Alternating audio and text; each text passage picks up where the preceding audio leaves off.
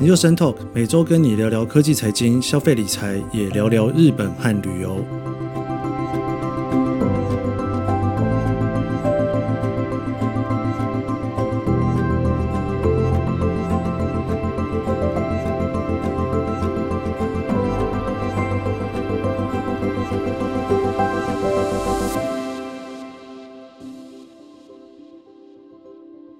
年底又要到了，应该现在很多人都在思考现在的点数逃难潮哦。为什么这么说呢？因为台湾有很多的点数，像是 HappyGo 啦，或者是 Open Point。嗯，不敢说所有的零售点数都是这样，不过大部分的零售点数不知道是从什么时候开始的习惯哦，就是从今年开始累积，第二年的年底就会过期。也因为次年年底要过期的关系哦，所以很多人呢到了年底的时候都会很慌张。糟糕，这些点数我到底要怎么把它用掉？那刚好呢，上个礼拜哦，亚洲万里通呢，它改了它的游戏规则。本来呢是从三十六个月之后会过期的限时过期的里程呢，改成了滚动式的过期。也就是说，你只要一直有在用，就不会过期的游戏规则。所以今天我就想说，刚好年底了，点数过期的逃难潮。那再加上呢，亚洲万里通一个大家常常会去集里程的一个计划哦，它要去改制喽，我们就一起来聊聊所谓的点数过期这件事情。一般来说呢，我们现在会看到的里程计划大概会分成三种，三种过期的方式。那第一个呢，就是所谓的限时过期，像长荣啊、华航哦，或者是旧制的亚洲万里通，其实都是这样子的过期方式。比方说，我今天是五月十号，那我集了一些里程。那这些里程呢，就会在三十六个月之后，也就是三年后的五月十号就会过期。那你到了七月呢，五号你又集了一些里程，这里程可能是五千迈，那你又会在三年之后的七月五号过期。这种限时过期的里程哦，其实我觉得是最讨厌的哦。怎么说呢？变成说他在逼着你一定要去集里程哦。如果今天有一间珍珠奶茶店跟你说，你每集十点，你就可以得到一杯珍珠奶茶。但是你集的那一点呢，三年之后会过期，你可能没有什么感觉哦。原因是因为珍珠奶茶你可能常常喝嘛，所以你大概一个月、两个月、三个月，搞不好你就可以集到这一杯珍珠奶茶了。但问题是呢，集里程这件事情呢，不是每个人都集得这么快。尤其你想要去目标一些长程的商务舱或头等舱，总是有时候要规划个两年、三年才能集到。那三十六个月过期这件事情的意思非常简单。如果你在三年之内，你没有办法靠信用卡以及飞行的里程去集到一个足够让你换到一张想要换的机票的里程数，那很抱歉哦，你最一开始集的就要过期了。所以航空公司就会跟你讲说啊，你可以拿这些点数去兑换一些其他东西。不过说真的啦哦，大部分的人玩里程，我我只能说大部分哦，大部分的人玩里程应该都还是希望有一个比较高的本梦比，可以去把你这个里程去换到机票了。所以说，有时候我都会建议说，如果说你是集华航，你实在是集不到那么多，你就加减集一点，偶尔出去玩得到一点点里程，我就会跟你说，你把它放在永远不会过期的达美航空就算了。为什么？你永远不会过期，虽然你可能累积的比例比较低一点，但是总比你三十六个月之后就归零的好。所以第二个我要提的就是所谓的永不过期的里程计划。现在越来越多的美国的航空公司呢，都已经把它的里程计划改成永不过期。那当然，这个永不过期还是多多少少会有一些条件啦齁。不过因为才刚开始没多久嘛，我们也不知道到底会发生什么事。搞不好十年之后、二十年之后，它会在里面去加一些细则，也不一定哦。那美国三大航空里面呢，第一个改成永不过期的呢，是 SkyTeam 天合联盟里面的达美航空。那华航呢，就是属于天合联盟里面的其中一员哦。也就是说，如果你华航飞得不够多，你其实也没有刷卡刷那么大的量在华航的联名卡上面哦。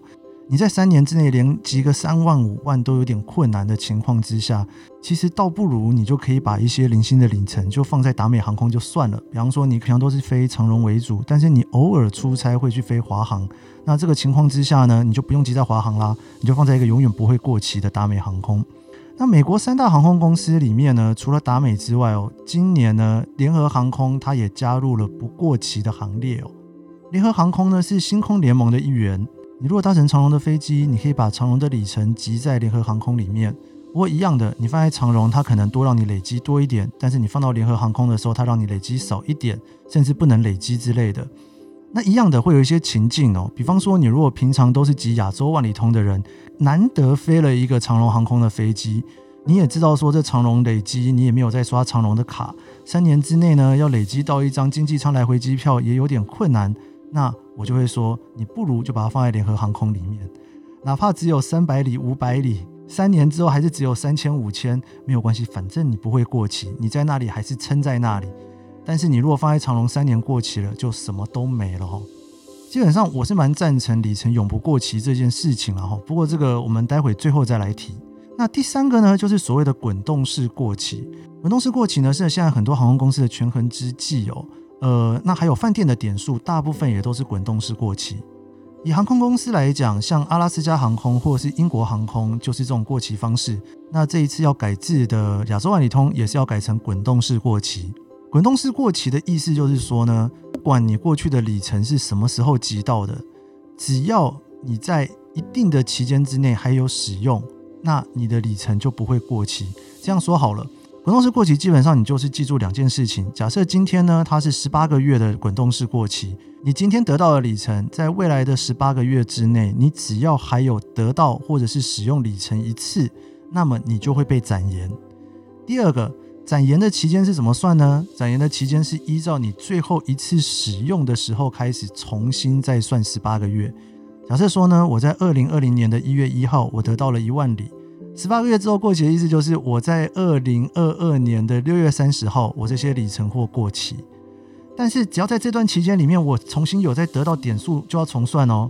所以如果我在二零二一年，就是一年后的一月一号，我刚好就得到了五百的里程，那我就连着前面的一万全部一起算，这一万零五百呢，全部都从二零二一年开始重新算十八个月，也就是二零二二年的六月三十号才会过期。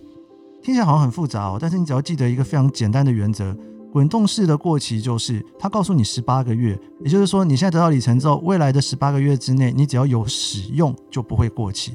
如果你的滚动式里程是二十四个月，那就表示说你从今天开始使用之后，二十四个月之内只要有还在用就不会再过期，它会不断的延展下去。那为什么很多航空公司会采取这种方式呢？因为有些航空公司或者是饭店集团，他也是蛮想清户头的哦。就假设这一个户头的人实在是很久都没有用了，那我是不是我就可以把他的资料给删掉，或者是说我就可以把这笔呆账给去掉了？那对使用者来讲呢，不管怎么样哦，滚动式过期都是比限定过期好啦。而且我其实是蛮主张所有的航空公司哦，不要随随便便的让你的使用者的里程去过期。为什么呢？我相信大家都有这个经验。如果你的里程集了半天，最后过期了的情况，你可能再也不想要集这一家航空公司的里程。毕竟呢，点数或者是里程，它还是一个忠诚度计划。忠诚度计划的意思就是说呢，我希望你能够更长的使用我们家的产品，或者是更长使用我们的服务。像是全联也有点数啦，全家也有点数啦，你去集这些点数呢，你就会更常去使用它。但设定过期的意思，其实有点像是说，诶，你不用就会过期了，所以你要赶快去累积，赶快去累积更多一点哦。我觉得有某种程度上面也是适得其反哦，因为真的完全过期了，你的客人也跑掉了。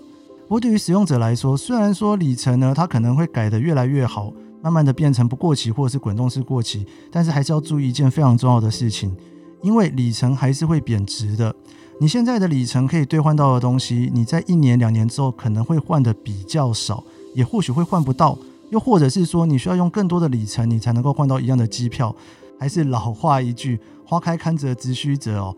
你手上还有里程，你能够拿去换你想要去换的机票，那就赶快换吧。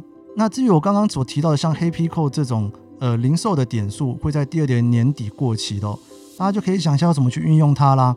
这些零售的点数换成里程，其实都没有特别划算啦，所以拿去换杯咖啡啦，或者是换一些饮料，其实也是一个很简单处理的方法。不过，如果你刚好有在集里程的话，那些很零星的，比方说几千几百，或者是像 Open Points 那个单位特别大的哈，你可能一万点、两万点，你也不见得真的能换到什么的话，呃，试着把它换成航空里程，一起把它用大水库的原理积在一起。去换一张机票，其实也是不错的。不过千万别忘记过期之前要把它给换掉。好了，这就是今天跟大家分享我对于点数过期的看法喽。不知道大家的想法是不是跟我一样呢？我想应该是一样吧。大家都希望航空公司的里程永远都不要过期，没错吧？好了，以上就是今天的研究生 Talk。你可以在 Apple Podcast、Spotify 收听，也可以在 YouTube 收看。还有，别忘了订阅研究生脸书专业。我们下期节目见喽！